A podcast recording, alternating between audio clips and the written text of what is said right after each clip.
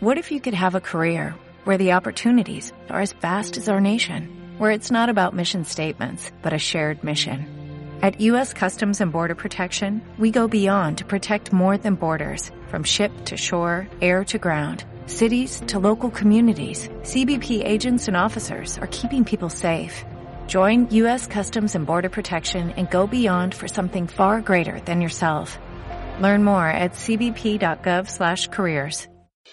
Efecto inspiración es soñar, construir, compartir, es descubrir, conectar, empoderar, es reflexionar, transformar, trascender. Efecto inspiración eres tú. Gracias por unirte a este diálogo. Contar historias que dejen huella en tu corazón es la razón de este espacio de reflexión. Aquí podrás conectar con tu esencia, despertar tu creatividad, descubrir que no hay límites. Soy Jessica Garza. Bienvenidos a Efecto Inspiración.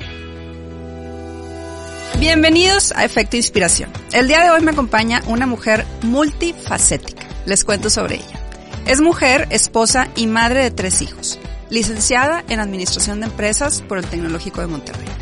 En el 2005 asume la dirección de Fundación Frisa, Fundación Empresarial de Frisa Industrias, que es líder mundial en la manufactura de anillos rolados y forja abierta. Es cofundadora y consejera de la primer fundación comunitaria en Nuevo León, Comunidad. En el 2015 asume la presidencia del Consejo de Participación Ciudadana de la Secretaría de Desarrollo Social del Estado de Nuevo León. Es miembro del Consejo de Administración de Frisa Industrias, la Universidad de Monterrey, Fundación Saber, Fibra Monterrey, Consejo Nuevo León para la Planeación Estratégica, Red Latimpacto, Fundemex, Fundación del Empresariado Mexicano, entre otros. Es una apasionada por las alianzas, la colaboración y el trabajo en equipo. Busca acortar las brechas de desigualdad y el crecimiento de la participación ciudadana, inspirando a otros mediante la generosidad y la filantropía estratégica.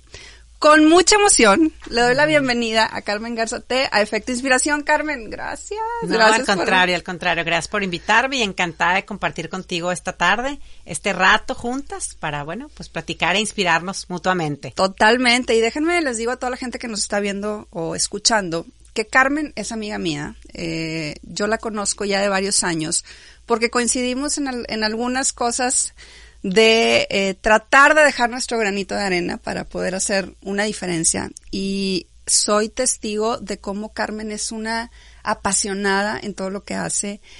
Y me tardé en invitarla, tengo que confesar que me tardé en invitarla porque decía yo, híjole, es mi amiga, ¿cómo le puedo hacer para, para poner como esa línea de ser muy objetiva? Pero, pero dije, no, es que Carmen es sin duda algún efecto de inspiración y ya van a ver por qué. Así que Carmen, de verdad. No, al contrario. gracias. No, gracias a ti por invitarme. Feliz, feliz de compartir. Gracias. Yo la verdad es que siempre le digo a mis invitados que me gusta iniciar las entrevistas siempre de la misma manera, Carmen, que es pidiéndoles que me den un poquito de contexto sobre quiénes son.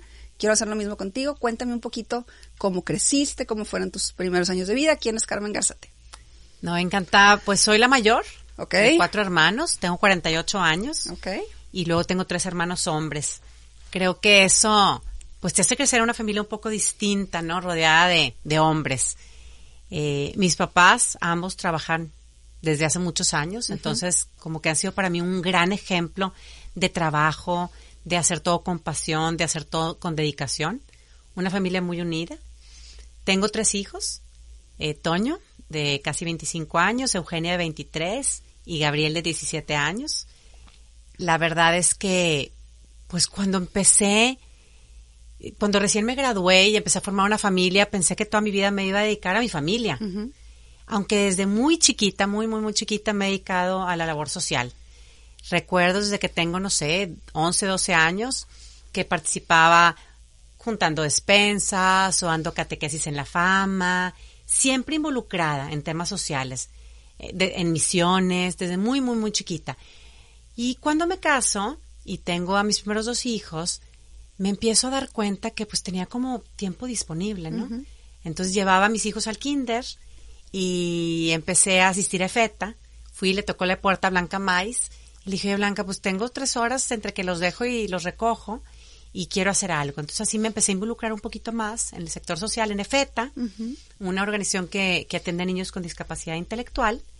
Y me iba allí las mañanas y bueno, empezó como que cada vez a, a gustar más el tema Y poco a poco fui pidiendo pues oportunidades. Me acerqué con Alberto Santos, quien, quien fue mi mentor, que en paz descanse, y le dije, Alberto, invítame al Consejo de Desarrollo Social, y después me acerqué con Lili Navarro, y me fui involucrando cada vez más en temas sociales. Entonces, aunque desde muy chiquita me, me gustaba, me acuerdo que daba eh, clases de valores en la Francisco González Bocanegra, en una escuela pública en Morones Prieto, o sea, esa soy yo, como que desde muy chica involucrada en temas sociales, pero la verdad es que llegué, he ido llegando por azares del destino a donde estoy el día de hoy, no fue algo planeado, fue algo espontáneo. Desde chica me ha apasionado la naturaleza, me encanta, me encanta este ir a excursionar, me encanta la naturaleza, me encantan las montañas, me encanta hacer ejercicio. Disfruto mucho estar sola. Eh, mucho, mucho, mucho. Disfruto la soledad. Este, ahora en, en esta pandemia, salirme al jardín, trabajar desde afuera, ver a nada, perder el tiempo. Este, me encanta, me encanta. Y, y me llama mucho la atención, Carmen, cómo estás empezando este relato, porque hablas de tu familia, hablas primero que nada de cómo tus papás fueron un ejemplo de trabajo y hablas de cómo eres la mayor y la única mujer. Después te vas a esta parte de que desde muy chica te empezó a nacer esta parte por ayudar. Pero yo, me llama la atención, Carmen, y yo, yo quiero saber porque yo te conozco y la gente eh, que te conocemos sabemos de dónde vienes, sabemos cuál es tu contexto, sabemos que, que eres una persona eh, con una familia privilegiada en todos los sentidos.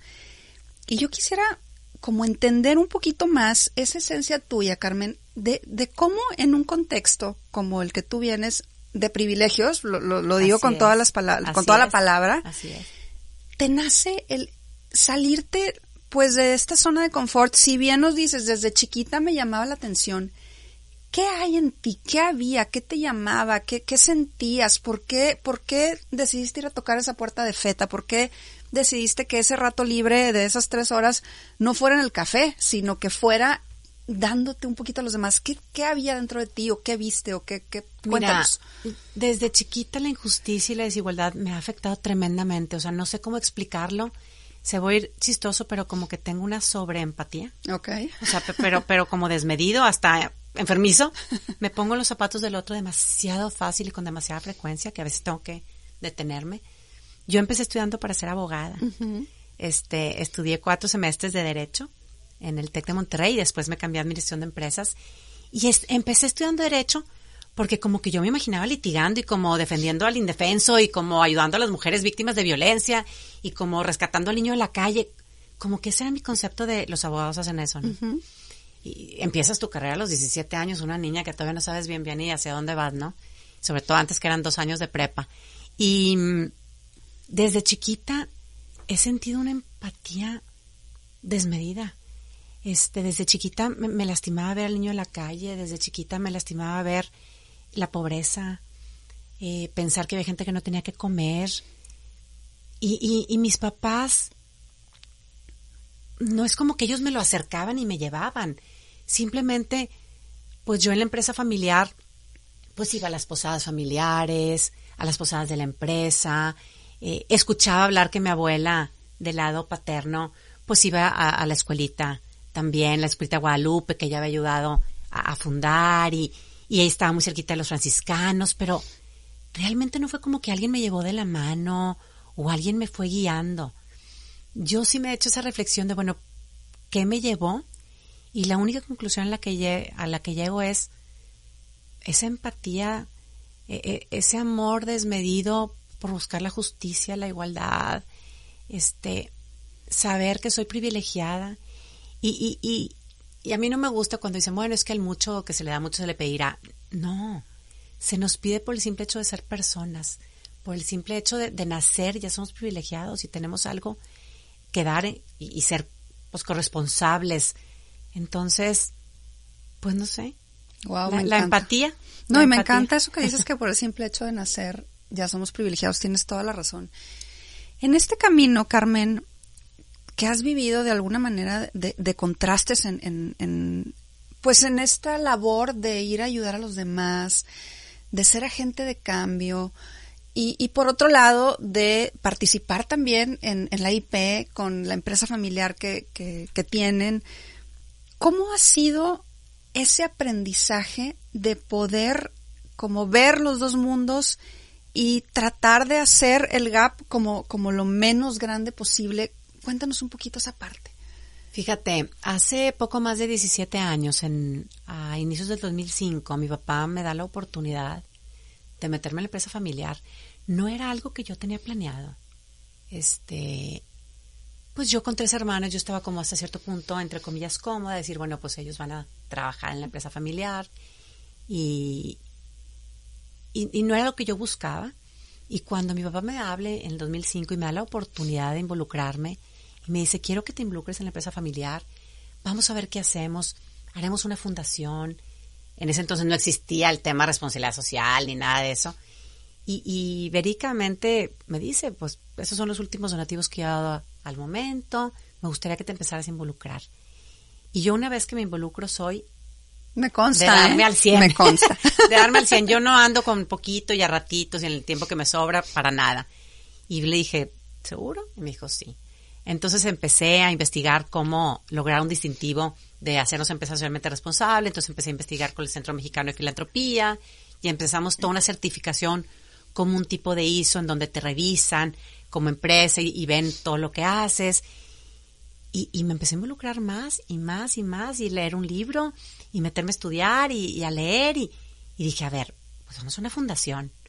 Entonces en agosto del 2005 se crea Fundación Frisa y, me da la oportunidad, yo le digo a mi papá que, que creo que nunca se dio cuenta que me dio la oportunidad de desarrollarme plenamente. O sea, nunca pensé que la oportunidad de entrar a la empresa familiar me iba a dar la, la, la plenitud que tengo ahorita, 17 años después. Porque la empresa familiar, eh, al estar involucrada en la fundación y determinar las líneas de acción que íbamos a apoyar, pues me empiezan a invitar a consejos. Entonces empiezo en el Consejo de la Cruz Roja y después del Premio Luis Elizondo y me empiezo a involucrar en consejos de organizaciones de la sociedad civil, pero también me empiezo a involucrar en organismos intermedios. Entonces me involucro, me invitan eh, a la CAINTRA y luego a la Comisión de Educación de Coparmex y a Consejo Cívico y luego empiezan a invitar a la Universidad de Monterrey. Entonces, siento que soy muy privilegiada porque tengo el contexto de la iniciativa privada, pero también de la academia, pero también de la sociedad civil y también de organismos intermedios. Entonces, creo que nunca se dio cuenta mi papá de la oportunidad de oro que me dio de irme involucrando cada vez más. Y soy muy bendecida porque mi papá desde chiquito siempre nos decía que él nos, nos estaba educando para tocar muchas teclas en el piano. Y, creo que, así fue, que sin darse cuenta me dio la oportunidad de tocar muchas teclas también en, el tema social. Y que dar eh, no es dar sin esperar recibir nada a cambio, no es dar un donativo, es darse con inteligencia, con capacidad. Entonces, pues Fundación Frisa hace 17 años a lo que es ahorita, e, es otra fundación. Este, empezamos dando donativos, ahorita buscamos dar inversiones de impacto, empezamos trabajando solos y ahorita buscamos crear alianzas, empezamos trabajando nada más con organizaciones de la sociedad civil y ahorita trabajamos también con gobiernos municipales. Entonces, creo que el, el, arrastrar y suela y el, el, quemar el piso y el caminar las calles Todavía recuerdo mi primer proyecto hace 17 años que yo dije, híjole, pues el entorno inmediato de la empresa. Entonces me salí a caminar. ¿Cuál inseguridad hace 17 años? Nada que ver. Y, y, la planta de la que me salí a caminar está en Santa Catarina, entonces me fui a la colonia atrás, que es la Santa Magdalena, y me topé con una biblioteca pública. Y llegué a la biblioteca, este, y vi, pues una biblioteca con, con pocos libros, muchos eran libros, de, de texto. Y yo dije, bueno, como quien va a venir a una biblioteca a un libro de texto, ¿no? Y no tenían computadoras y estaban en mal estado. Y dije, ese es el primer proyecto. Y así empecé. Y buscamos un teatro guiñol, y buscamos ponerles computadoras y ponerles un clima para que estuvieran cómodos y una alfombra en el piso para que las mamás pudieran leer mientras los niños jugaban. Entonces, poco a poco el conocer la calle me fue dando oportunidad de ir buscando mejores proyectos y cambiar de, de dar un donativo a dar una inversión de impacto y buscar un retorno social sobre esa inversión. Si ese donativo no me iba a algo económico, sí me podía dar un retorno social, que era una mejor comunidad, este, que las colonias donde operaban nuestras plantas estuvieran más dignas. Y así fue. realmente prueba y error, ¿eh? Porque sí, sí hubo, pues hubo donativos pues no tan bien dados, o a lo mejor que no se le dio seguimiento. Empecé sola, obviamente con el back office, pues de la empresa, ¿no? Del área de comunicación, del área fiscal, del área contable. Y cuando es el huracán Alex, se cae la barda que, que colinda la empresa y pues se vienen problemas con los vecinos, ¿no? Aunque no era nuestra culpa, fue exceso de agua la que cayó, pues a la que se le perdió no sé qué cosa, a la que se le mojó y se le descompuso la lavadora y a la que se le dañó su pared. Y entonces eh, entra conmigo a trabajar Ricardo, este, estuvo nueve años en, Frisa, y, y, ahí empezamos a cambiar un poco en el decir, bueno, ya no estoy sola, ya, ya entró Ricardo a trabajar y, y empezamos como que a expandir y a crecer, y a profesionalizar, y a buscar que, que pues no podían llegar con un donativo cualquier día del año y en una carta por escrito, sino hicimos ya una plataforma este, en línea y, ir profesionalizando al tercer sector, ir profesionalizando, que si yo les daba un apoyo económico, ellos tuvieron que, tuvieran que crecer.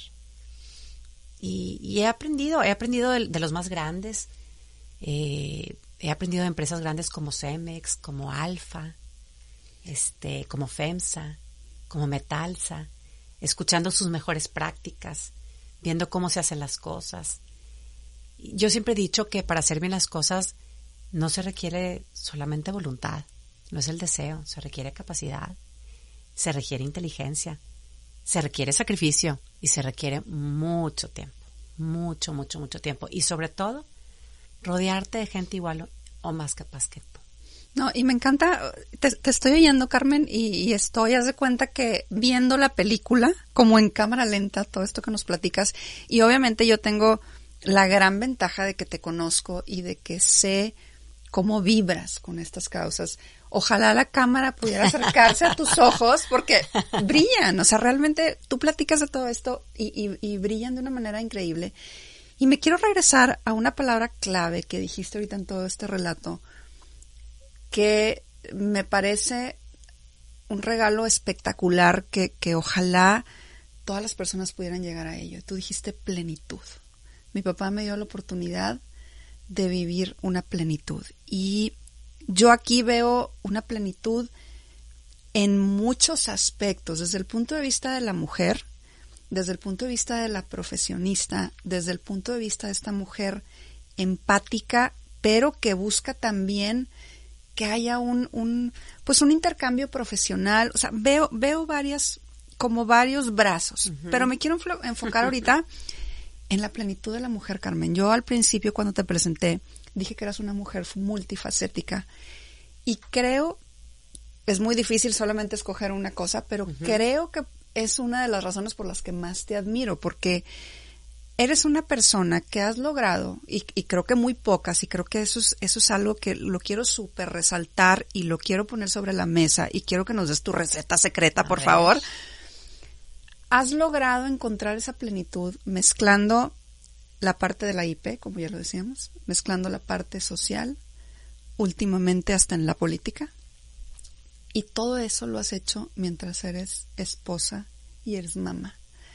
Y mira, se me quiebra la voz porque creo que el sueño de muchas mujeres es poder compartir y poder balancear esa parte que ahora cada vez más las mujeres tenemos de querer realizarnos profesionalmente, de querer buscar esa plenitud profesional y poder empatarla con la plenitud personal. Eh, muchas veces, no todas, pero, pero muchas mujeres nos queremos casar, queremos tener hijos y queremos tener también esa, esa otra parte. Tú lo has hecho, Carmen, de una manera magistral, porque pues tus hijos son unos excelentes, ya jóvenes, ay, me siento vieja diciéndolo así, ya jóvenes, pero son excelentes chavos, tienes una familia hermosa, tienes un matrimonio increíble. Tengo el privilegio de, de conocer a Lalo, tu hermano, que, que, que, lo aprecio mucho. Veo la relación que tienen. A tus otros hermanos los conozco menos, pero en general sé que tienes una familia muy completa en tu núcleo con, con tu esposo y tus hijos y en tu familia extendida con, con tus papás y tus hermanos. combinando con esta mujer profesionista, con esta plenitud profesional. ¿Cómo se logra este balance de poder empatar estas dos plenitudes? Mira, tú, tú hiciste al principio, me dijiste, bueno, ¿cuál es la receta? Y creo que tiene muchos ingredientes, pero creo que el ingrediente más importante es la pareja, sin duda. O sea, tengo el privilegio de estar casado con un hombre que el día que, que me recibió en el altar me dijo, mi propósito es que cada día seas más feliz y más plena. Y así me lo dijo. Entonces, creo que eso es algo bien importante de pensar eh, con quién te casas y con quién compartes tu vida. Porque yo comparto mi vida con un hombre que me permite brillar y me permite darme a los demás, pero tres hijos que también me impulsan. Mamá, di que sí, mamá, anímate, mamá, acepta. O sea, los cuatro es, tú puedes, dale con todo, tienes la capacidad y tienes nuestro apoyo obviamente sacrificas algunas cosas. Y también tengo un papá y una mamá que siempre trabajaron. Mi mamá, sin descuidarnos, siempre estuvo metida en temas de cultura, en tema de arte. También más joven, cuando yo era más niña, en muchos temas de voluntariado. Este, iba al colegio mano amiga. Yo era una niña, pero lo recuerdo. Entonces mi mamá siempre estuvo también, estudió. Ella empezó a estudiar cuando yo tenía 10 años. Wow. Porque se casó sin tener carrera. universitaria. Entonces, creo que, que, el primer ingrediente es obviamente contar con el empuje de tu esposo, que te apoye, que te quiere, que te admire como tal, de unos hijos que también te brinden el tiempo. Y hay una frase que me encanta y que quienes ya me han escuchado me oyen que la repito constantemente, que es elegir es renunciar. Esta frase es, cuando yo elijo una cosa, yo sé que renuncio a otra. Y todas las mañanas me la repito. Carmen, ¿qué eliges y a qué renuncias? Y a lo mejor en la noche al acostarme digo, mañana elijo levantarme temprano para hacer ejercicio y renuncio una hora más de sueño. O mañana elijo a lo mejor dormir más tarde terminando correos y pendientes, pero elijo estar con unas amigas. Pero toda elección tiene una renuncia. No puedes elegir, elegir, elegir, elegir, elegir, porque el día tiene 24 horas y porque la semana tiene 7 días. Entonces, cuando aprendes a darte cuenta que elegir es renunciar, la vida es mucho más fácil. También es aprendiendo a decir que no. Eh, te confieso que hace varios años tuve una crisis de, de, agotamiento. Estaba agotada, drenada. Te confieso que a veces se nos acostábamos y ya que Toño estaba dormido, me paraba en la computadora a seguirle porque ya me se oía. este, te confieso que me levantaba en la madrugada y apuntaba en una libreta. porque eran tantos temas y tantos pendientes, ya todo el mundo le quería decir que sí, hasta que un día decidí no, ya, ya no, no, no voy a aceptar consejos, o sea, participar en consejos. Empecé a renunciar a unos de ellos. Empecé a darme cuenta que tenía que elegir y renunciar. Me empezó a cobrar factura en que veía menos a mis amigas, en que veía menos a, a, mis papás. Este, y, y, como que siempre ha sido prioridad mis hijos. Fíjate, desde que estaban chiquitos, soy como muy obsesiva en, en las horas. Entonces yo me acuerdo que era este, me iba un rato y contaba y no estuve 45 minutos con él y al día siguiente era como muy así. Entonces, tengo poco tiempo de no hacer nada. O sea, por lo general mi día está ocupado en me levanto, hago ejercicio, este, trabajo, como en familia, en la tarde vuelvo a trabajar, veo algunas amigas, trato de, de hablar con mis papás o de verlos. O sea, tengo el día saturado, no tengo poco tiempo de ocio, pero trato de cuando sí tengo ese tiempo de ocio, sea un tiempo que realmente me dé plenitud, de irme a Chipinque y, salir a caminar, de hablar con una amiga e irme a tomar un café delicioso, de invitar a una compañera de trabajo e irme a comer, o sea, trato de darme esos espacios, pero se requiere mucha planeación, o sea, se requiere tener una agenda con, con minutos, este, pero se puede, ¿Cómo se, aprende? ¿Cómo se, ahorita que te estoy escuchando, eh, que dices elegir es renunciar y hay que saber decir que no. ¿Cómo, ¿Cómo cambias el chip tú, Carmen, personalmente decir, oye, sabes que se vale, digo, soy humana y se vale decir no puedo, este, o esto no, incluso no quiero, no me gusta. ¿Cuál es ese ingrediente? Porque a veces como mujeres queremos hacer todo y a veces nos culpamos y nos flagelamos porque no hicimos. ¿Cómo, ¿Cómo se llega como, como a eso? Mira, yo creo que cuando aceptas que no eres perfecta y cuando aceptas verte vulnerable ante los ojos de los demás, como que yo, yo era, y todavía a veces soy, no te voy a decir que ya de las que me escribían y tenía que contestar el minuto. Ahorita realmente pasan tres, cuatro días y luego me disculpo y qué pena que no me reporté, pero este, no importa que los demás te vean vulnerable, no importa que los demás te vean, no puedo. Me acaban de invitar a un consejo hace un par de semanas, un muy querido amigo mío, y le dije, te admiro, me encantaría apoyarte, estuve en un momento en mi vida en la que no puedo con una pelota más. Con el corazón en la mano te digo, no puedo. Y, me dijo, te acepto que me lo digas como tal, porque tampoco voy a inventar excusas. Este, me invitan de repente a dar una conferencia. No me gusta decir mentiras. En este momento de mi vida no puedo. Entonces, creo que, que la vulnerabilidad es buena, que somos mujeres que nos tropezamos, que somos mujeres que nos equivocamos, que somos mujeres que, que, que no somos perfectas. Pero primero tenemos que estar conscientes nosotros de no buscar esa perfección. Y a mí muchas veces me dicen mis amigas o, gente que conozco, cuando estoy cansada y me muestro vulnerable, ay, pues ya deja todo. A ver, es que me estoy mostrando vulnerable no para que me digas ya deja todo. Me estoy mostrando vulnerable para que me digas aquí estoy. Para que me digas sí se puede y mañana vas a estar mejor. Pero no sé si te has dado cuenta que cuando nos mostramos débiles o cansadas, ay, pues Carmen, no tienes ninguna necesidad, déjalo, estás así porque quieres. No, no estoy así porque quiero, estoy así porque deseo un mundo mejor, estoy así porque quiero trascender, estoy así porque quiero vibrar, quiero seguir vibrando, pero no siempre es todo felicidad. E, el éxito, la plenitud, también tiene cansancios y también tiene quejas. ¿Por qué pensamos que nada más es felicidad? Qué importante. O sea, eso es bien importante. Y fíjate, yo soy mucho de frases. Hace muchos años el, el TEC me invitó a, escuchar una conferencia y era del autor de The Happier, Tal Ben Shahar. Y, y hay una frase que me encanta, súper, súper poderosa, que creo que si todos estuviéramos en esa frase, sabiendo que elegir es renunciar, seríamos todos muy felices. Y la frase dice, no te preguntes qué necesita el mundo, pregúntate qué te hace vibrar, porque lo que el mundo necesita es gente que vibre. Y es cierto, y es cierto.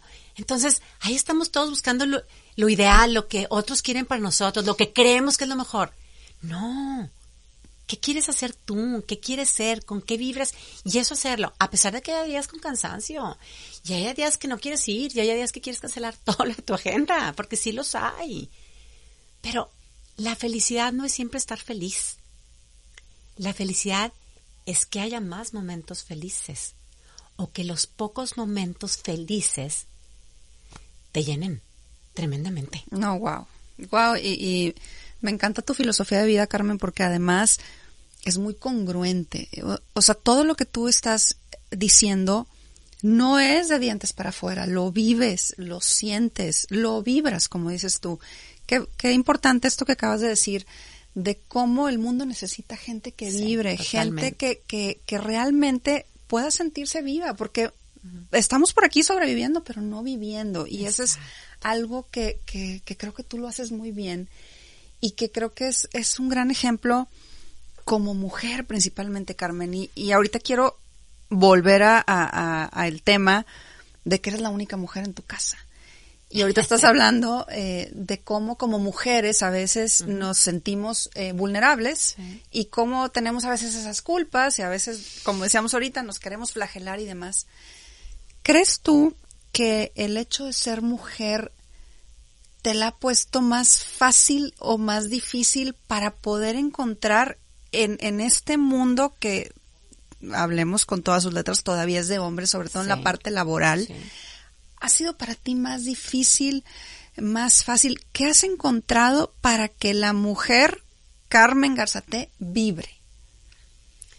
Mira, hace tiempo una persona en un evento me dijo, Mira, Carmen, no te conocía. Qué impresión. Y eso es lo que no comparto mucho, ¿eh? pero lo quiero compartir porque creo que cae. y que es curioso porque constantemente se me viene a, tu mente. a, mi mente. Y esta persona me dijo, fíjate Carmen, además de rica y guapa, eres inteligente. Ay Dios, es, Híjole. ya me enojé. Bueno, yo en ese momento me enojé, pero ahorita ya lo entendí y ya lo abracé. Y, y, y fíjate, no es tanto por el hecho de ser mujer.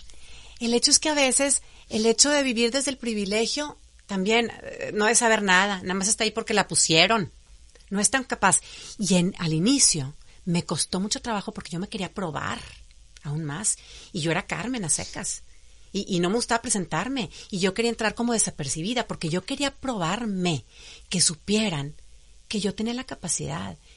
Pero al mismo tiempo eso me llevó a esforzarme más, a prepararme mejor, a trabajar más horas, a acostarme más noche, a leer más, a estar en todas las juntas, a no perderme una cita. ¿Por qué? Sí, a lo mejor por el hecho de ser mujer, pero también por el hecho que en ocasiones, pues las mujeres a lo mejor como yo, no, no muchas, se desarrollaban en este ámbito. Ya ahorita cada vez más, y me encanta, y las y, gozamos, y, platico con ellas, y, tengo pues, grupos extendidos de, de, amigas, pero no es lo normal. Este, tampoco quiere decir que sea super wow, simplemente es, yo vibro con esto, y hay gente que vibra con otras cosas. No quiere decir que seas mejor o seas peor. También en ocasiones hay gente que me dice, no, es que yo hago lo mismo, pero no lo presumo. Es que no es que lo presuma. Es que en ocasiones, para poder contagiar, tienes que hacerte pública. No quiere que me encante el rollo público. Tampoco me desagrada, porque encuentro que acerca gente. Encuentro que otros se contagian. Encuentro que otros se atreven encuentro que más mujeres salen a la luz. Entonces, pues no sé, creo que, que, que el hecho de ser mujer me la pone por un lado difícil, pero por otro lado fácil, porque Jessica, cada vez, y me da risa porque me buscan, oye Carmen, es que andamos buscando gente para consejo, y yo, gente y mujeres, bueno, mujeres, les digo, no soy todóloga, pues, eh, economía, o sea, no, no soy todóloga. Entonces, por otro lado me la ha puesto fácil. Entonces, este, me, me emociona ser mujer, me emociona haber nacido como hija mayor en una casa de hombres porque nunca me trataron diferente, nunca me dieron trato especial, lugar privilegiado, regalo especial, nada. Siempre fui como uno más. Y eso se los agradezco muchísimo a, mis papás porque me dieron las mismas oportunidades. Igual y, y, no en cuanto a los mismos permisos, ¿verdad? Siempre pues a la mujer se le cuida un poquito más, y, pero sí me empujaron igual. Y, y eso es lo que agradezco siempre y lo he tratado de replicar con mis hijos. El hecho está que tengo una hija que, que trabaja en Estados Unidos, que, que, que, le corté las alas y la dejé volar y ahora pues no se las puedo decir, ahora regresa a la casita, ¿no? Entonces creo que, y, y la gente es curiosa, Jessica, porque, ay, qué despegada, que dejaste que tus hijos se vayan a estudiar fuera. Ay, yo no, yo, ay, yo, la mamá perfecta, no, yo los quiero tener aquí todos en mi casa. No, yo los dejé volar y que ellos vean si quieren regresar y si no quieren regresar, no. Y que sean libres y felices y plenos. Cuesta, duele.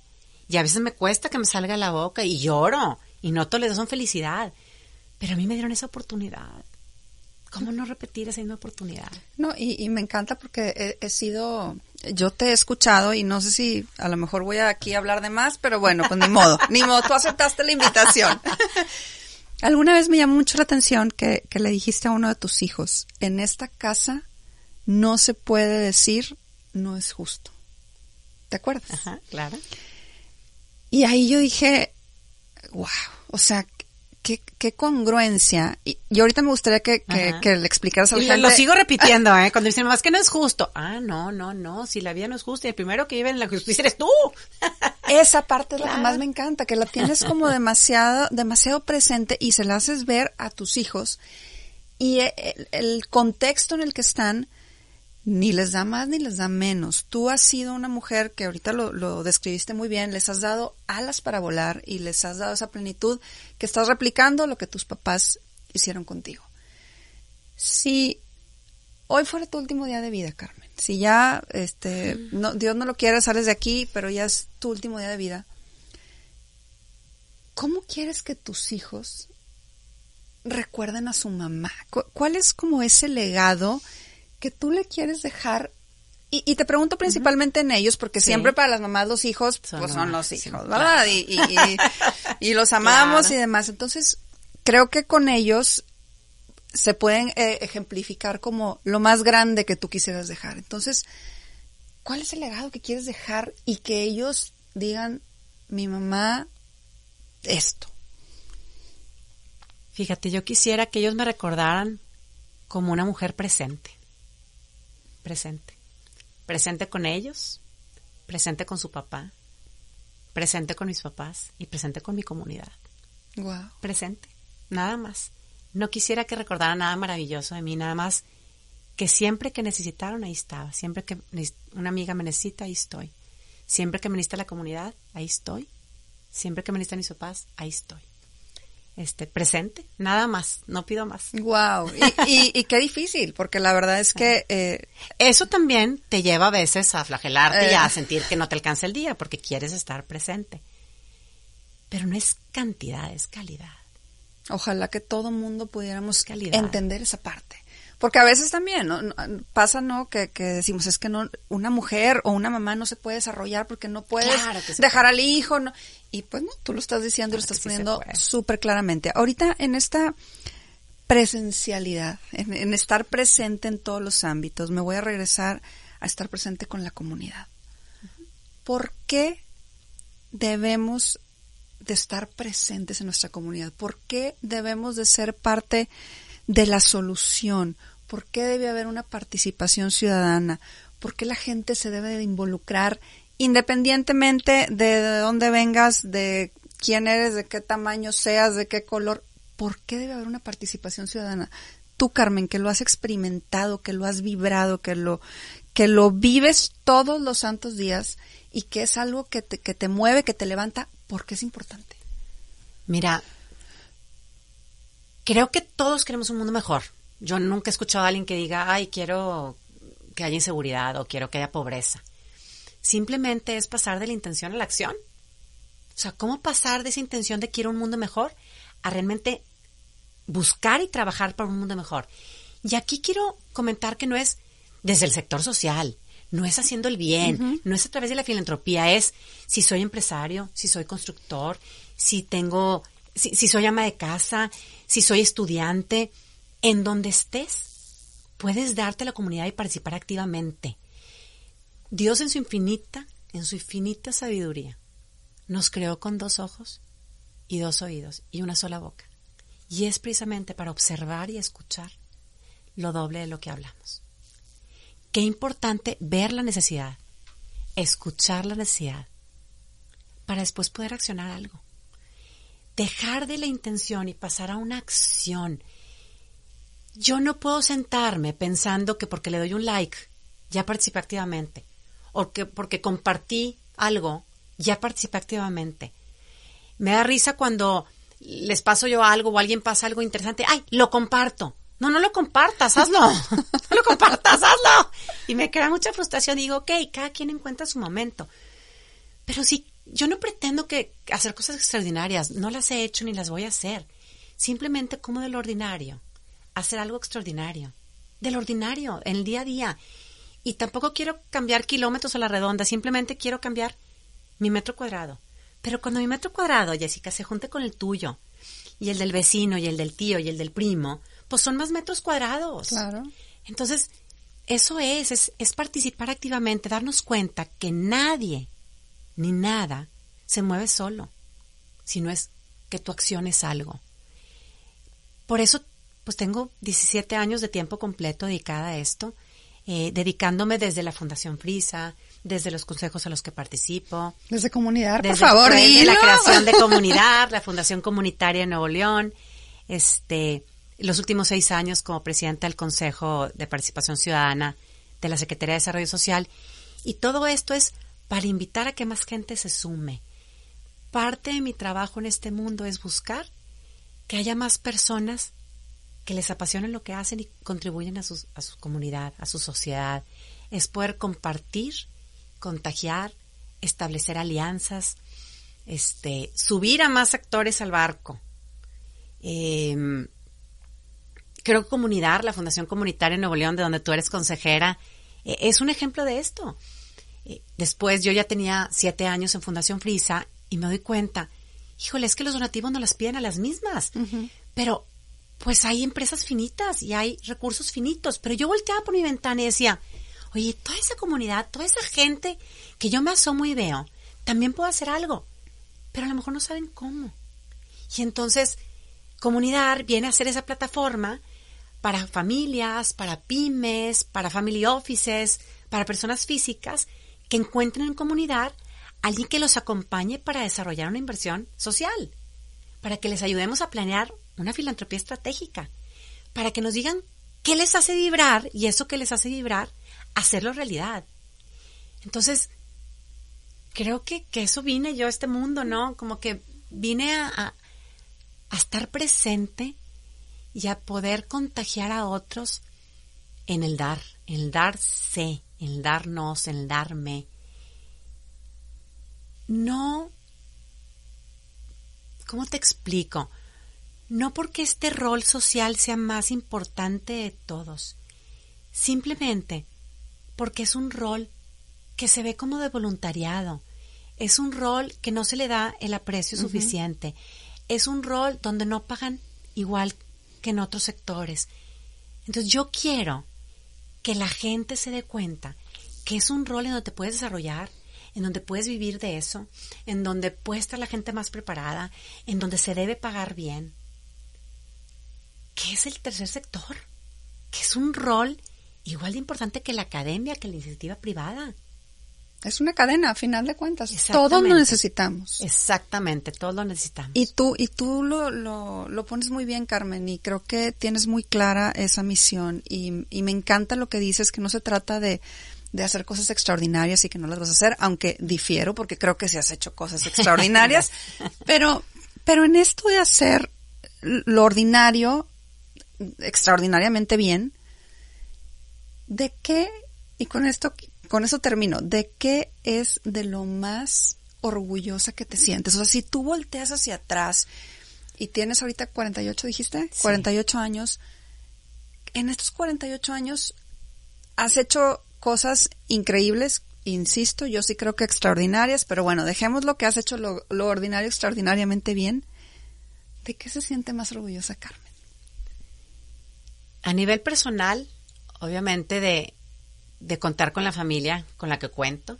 Me siento pues muy orgullosa eh, de tener 26 años de casada, de tener tres hijos este, que son felices, distintos, con sus peculiaridades, con sus momentos buenos y sus momentos malos, pero plenos, por lo menos libres. Claro. Libres.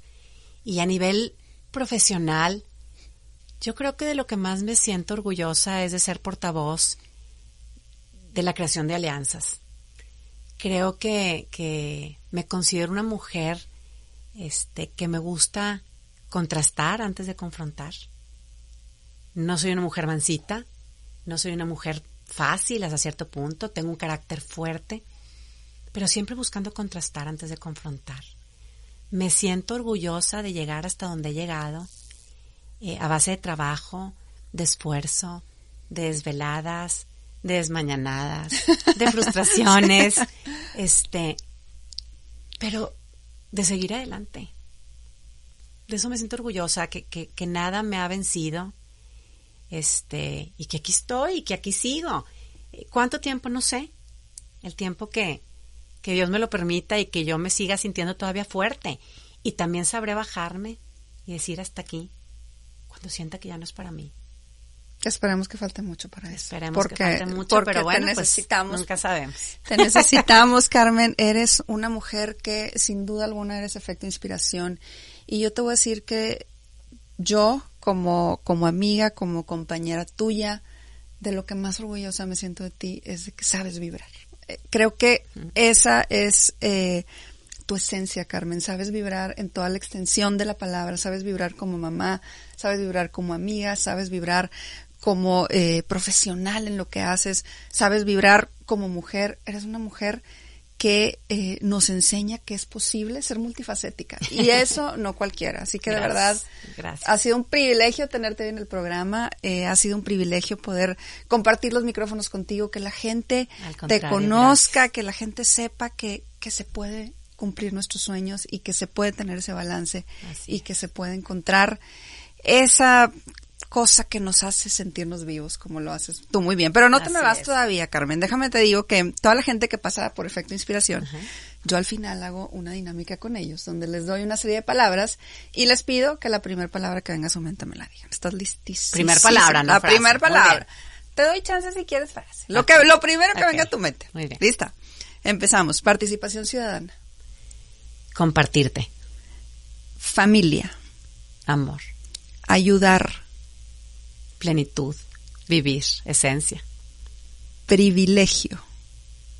Compartir. Esperanza. México.